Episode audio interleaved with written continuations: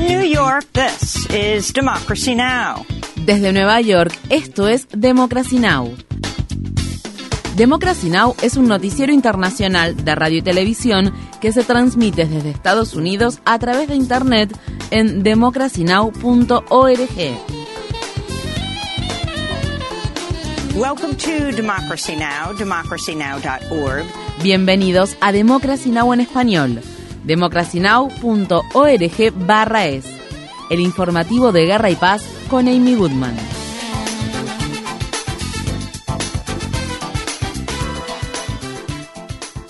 Los líderes demócratas y republicanos del Comité de Inteligencia del Senado de Estados Unidos han presentado una solicitud conjunta para que los legisladores puedan ver los documentos clasificados que el FBI incautó la semana pasada durante el allanamiento que realizó en la mansión en Mar-a-Lago del expresidente Donald Trump. El senador demócrata Mark Warner y el senador republicano Marco Rubio presentaron la solicitud ante el Departamento de Justicia y la Oficina del Director de Inteligencia Nacional el domingo. El viernes, un juez del Tribunal estadounidense para el Distrito Sur del Estado de Florida publicó y emitió la orden judicial para el allanamiento. La orden judicial reveló que a Trump se lo investiga por tres delitos federales, violación de la ley de espionaje, obstrucción a la justicia y manejo criminal de registros del gobierno. Según se informa, el FBI incautó 11 juegos de documentos clasificados durante el allanamiento, entre los que se incluyen documentos marcados como ultra secreto y SCI, que significa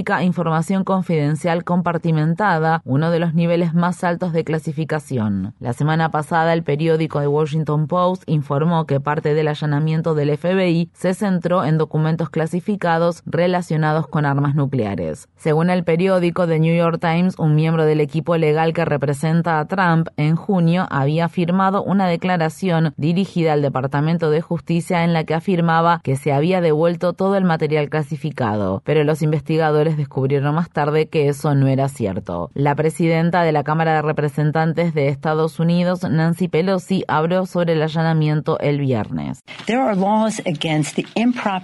Existen leyes contra el manejo inadecuado de este material. Hay leyes contra eso y tenemos que reconocerlo. Esta información, tal como está llegando, es altamente clasificada, está muy por encima de ser ultra secreta y eso que aún no sabemos de qué se trata. Sabremos más sobre el tema más adelante. Es, una vez más, superior a lo ultra secreto. Es ultra secreto e información confidencial compartimentada. Se trata de nuestra seguridad nacional, como nos dicen, y ya veremos. La respuesta de Donald Trump al allanamiento ha cambiado día a día. Trump ha llamado a la investigación un engaño, ha afirmado haber desclasificado todos los documentos que se encontraron en su mansión de Mar-a-Lago y ha exigido que el FBI le devuelva algunos documentos, alegando que están protegidos por el privilegio ejecutivo y por la relación entre abogado y cliente. Las consecuencias del allanamiento del FBI siguen aumentando en todo el país a medida que los legisladores republicanos denuncian a la agencia y el senador del estado de Florida, Rick Scott, compara al FBI con la Gestapo de la Alemania nazi. Según se informa, el FBI está investigando una cantidad sin precedentes de amenazas contra sus agentes que fueron efectuadas durante la última semana. El FBI y el Departamento de Seguridad Nacional también emitieron un informe de inteligencia conjunto que advierte sobre amenazas violentas contra agentes federales, funcionarios judiciales e instalaciones gubernamentales. Para más información sobre este tema, visite nuestro sitio web democracynow.org/es.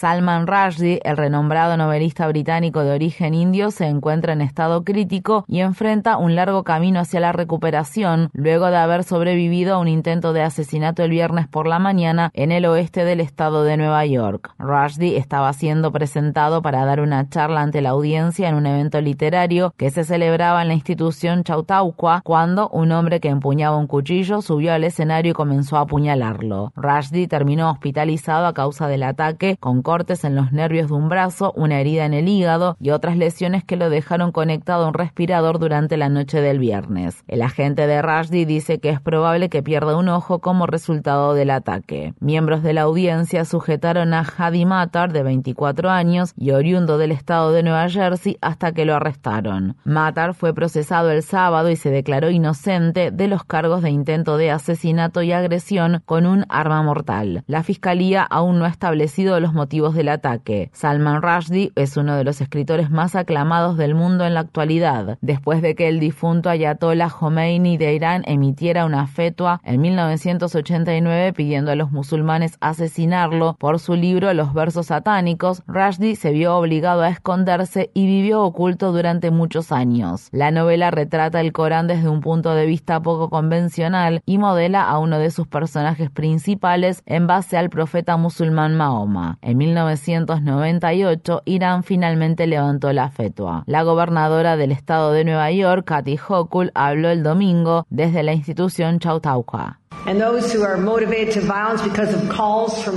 Y aquellas personas que se ven motivadas a infringir violencia a pedido de los líderes extranjeros, incluso de los líderes nacionales, los pedidos para infringir violencia no pueden ser tolerados. Es por ello que vamos a continuar. Quiero que se sepa que un hombre con un cuchillo no puede silenciar a un hombre con una pluma.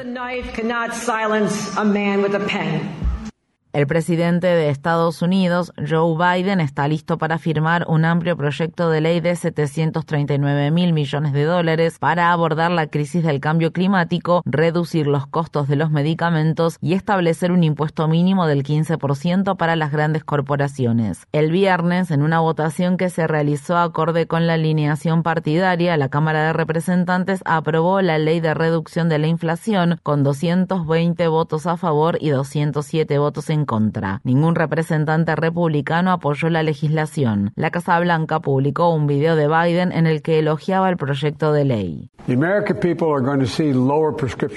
El pueblo estadounidense verá precios de medicamentos recetados más bajos, costos de atención médica más bajos y costos de energía más bajos, y las grandes corporaciones finalmente comenzarán a pagar lo que les corresponde. Aquellos que no pagaban impuestos federales sobre la renta ahora tendrán que pagar un impuesto mínimo. Francamente, Estados Unidos tomará las medidas más agresivas que jamás haya tomado para enfrentar la crisis del cambio climático y fortalecer la seguridad energética del país y del mundo.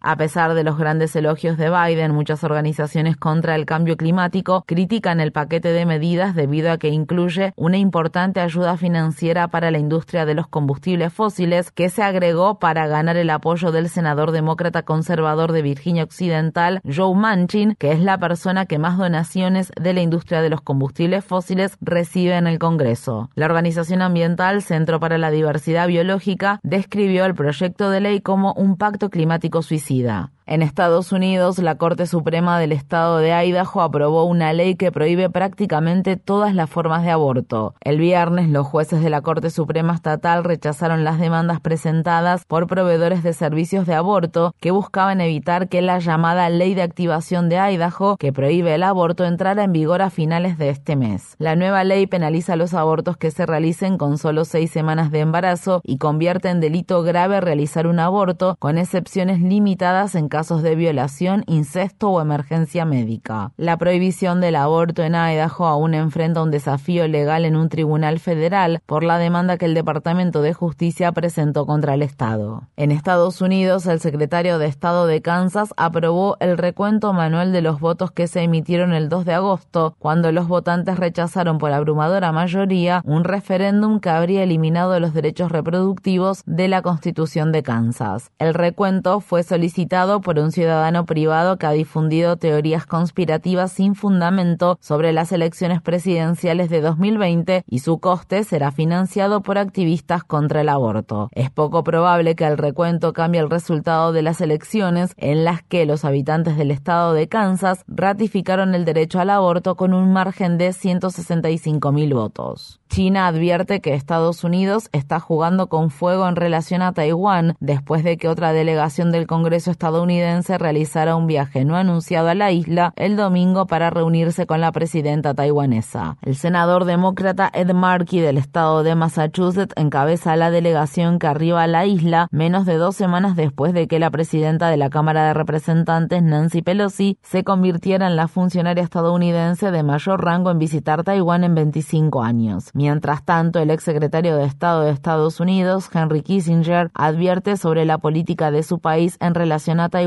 y Ucrania. En una entrevista con el periódico The Wall Street Journal, Kissinger dijo, estamos al borde de la guerra con Rusia y China por cuestiones que en parte nosotros generamos y no sabemos cómo va a terminar esto o a dónde se supone que conduzca. En Afganistán, miembros del movimiento talibán dispararon tiros de advertencia al aire y usaron las culatas de sus rifles el sábado para golpear a las mujeres que protestaban frente a la sede del Ministerio de Educación de Afganistán en la ciudad de Kabul. Las mujeres habían estado gritando pan, trabajo y libertad. Las manifestantes exigían a los talibanes terminar con la prohibición que establece que las niñas no pueden asistir a clases después del sexto grado, así como con la prohibición que determina que las mujeres no pueden ocupar la mayoría de los cargos en el gobierno ni viajar solas. Hoy se cumple el primer aniversario de la caída del gobierno respaldado por Estados Unidos en Kabul ante los talibanes. Según las Naciones Unidas, el 95% de los afganos pasa hambre en una crisis alimentaria exacerbada por la decisión del gobierno de Joe Biden de congelar los activos del Banco Central afgano. Estas fueron las palabras expresadas por el doctor Mohammad Ashraf, quien habló desde la atestada sala la de desnutrición de un hospital infantil de la ciudad de Kabul.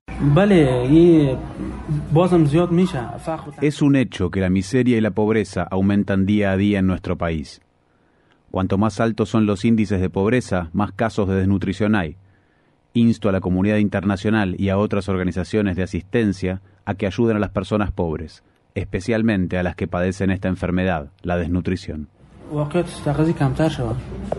Las fuerzas israelíes mataron a tiros a un hombre palestino de 21 años durante un allanamiento que se produjo en su casa este lunes en la zona ocupada por Israel de Jerusalén Oriental. Según funcionarios palestinos, Mohammad Ibrahim Sham recibió un disparo en la cabeza a quemarropa por la espalda. En noticias relacionadas, la alta comisionada de las Naciones Unidas para los Derechos Humanos, Michelle Bachelet, expresó preocupación por la cantidad de niños y niñas palestinos que murieron recientemente a manos de Israel.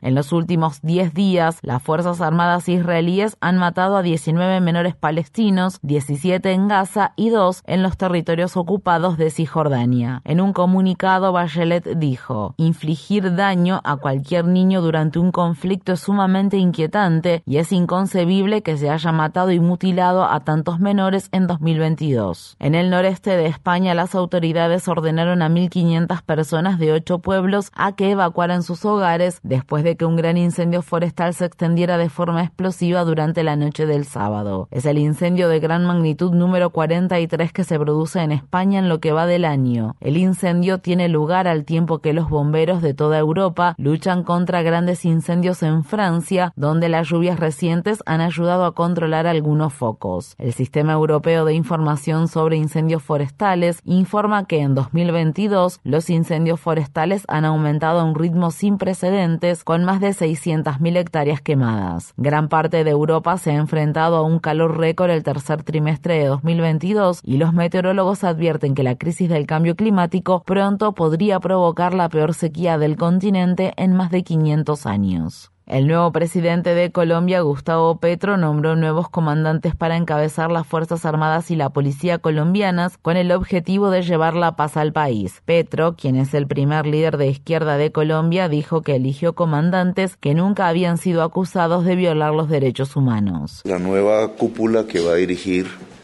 la Fuerza Pública de Colombia con los objetivos de la política de seguridad humana que prometimos y que queremos volver práctica y evaluar cuando toque para saber de su eficacia en términos de garantizar eh, paz, de garantizar la disminución de la violencia, de la criminalidad, de garantizar el incremento sustancial eh, del respeto a los derechos humanos y las libertades ciudadanas como en toda democracia debe ser En otros acontecimientos de Colombia, el presidente Petro ha tomado medidas para reanudar las negociaciones de paz en Cuba con el Ejército de Liberación Nacional, el grupo guerrillero más grande que queda en Colombia. Mientras tanto, la nueva vicepresidenta de Colombia, Francia Márquez Mina, el sábado prestó juramento ante líderes indígenas y afrocolombianos en Suárez, su ciudad natal. Márquez es la primera vicepresidenta afrocolombiana de Colombia. Nuestro compromiso por la paz es el principal compromiso. Y para los pueblos indígenas y afrodescendientes en el acuerdo de paz firmado entre el Estado y la FARC, se creó el capítulo étnico para la paz. Yo voy a ser la encargada de garantizar el avance del capítulo étnico para la paz.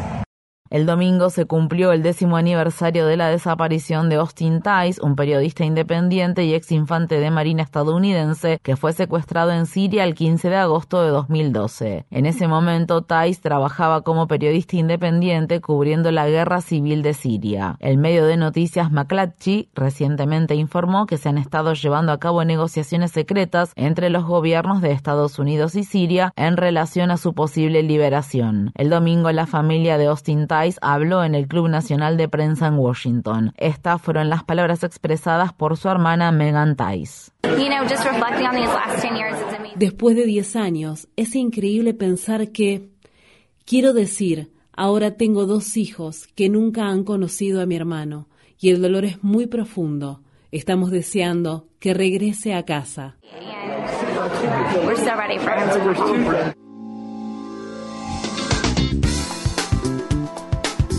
Infórmate bien. Visita nuestra página web democracynow.org/es. Síguenos por las redes sociales de Facebook, Twitter, YouTube y SoundCloud por Democracy Now! es.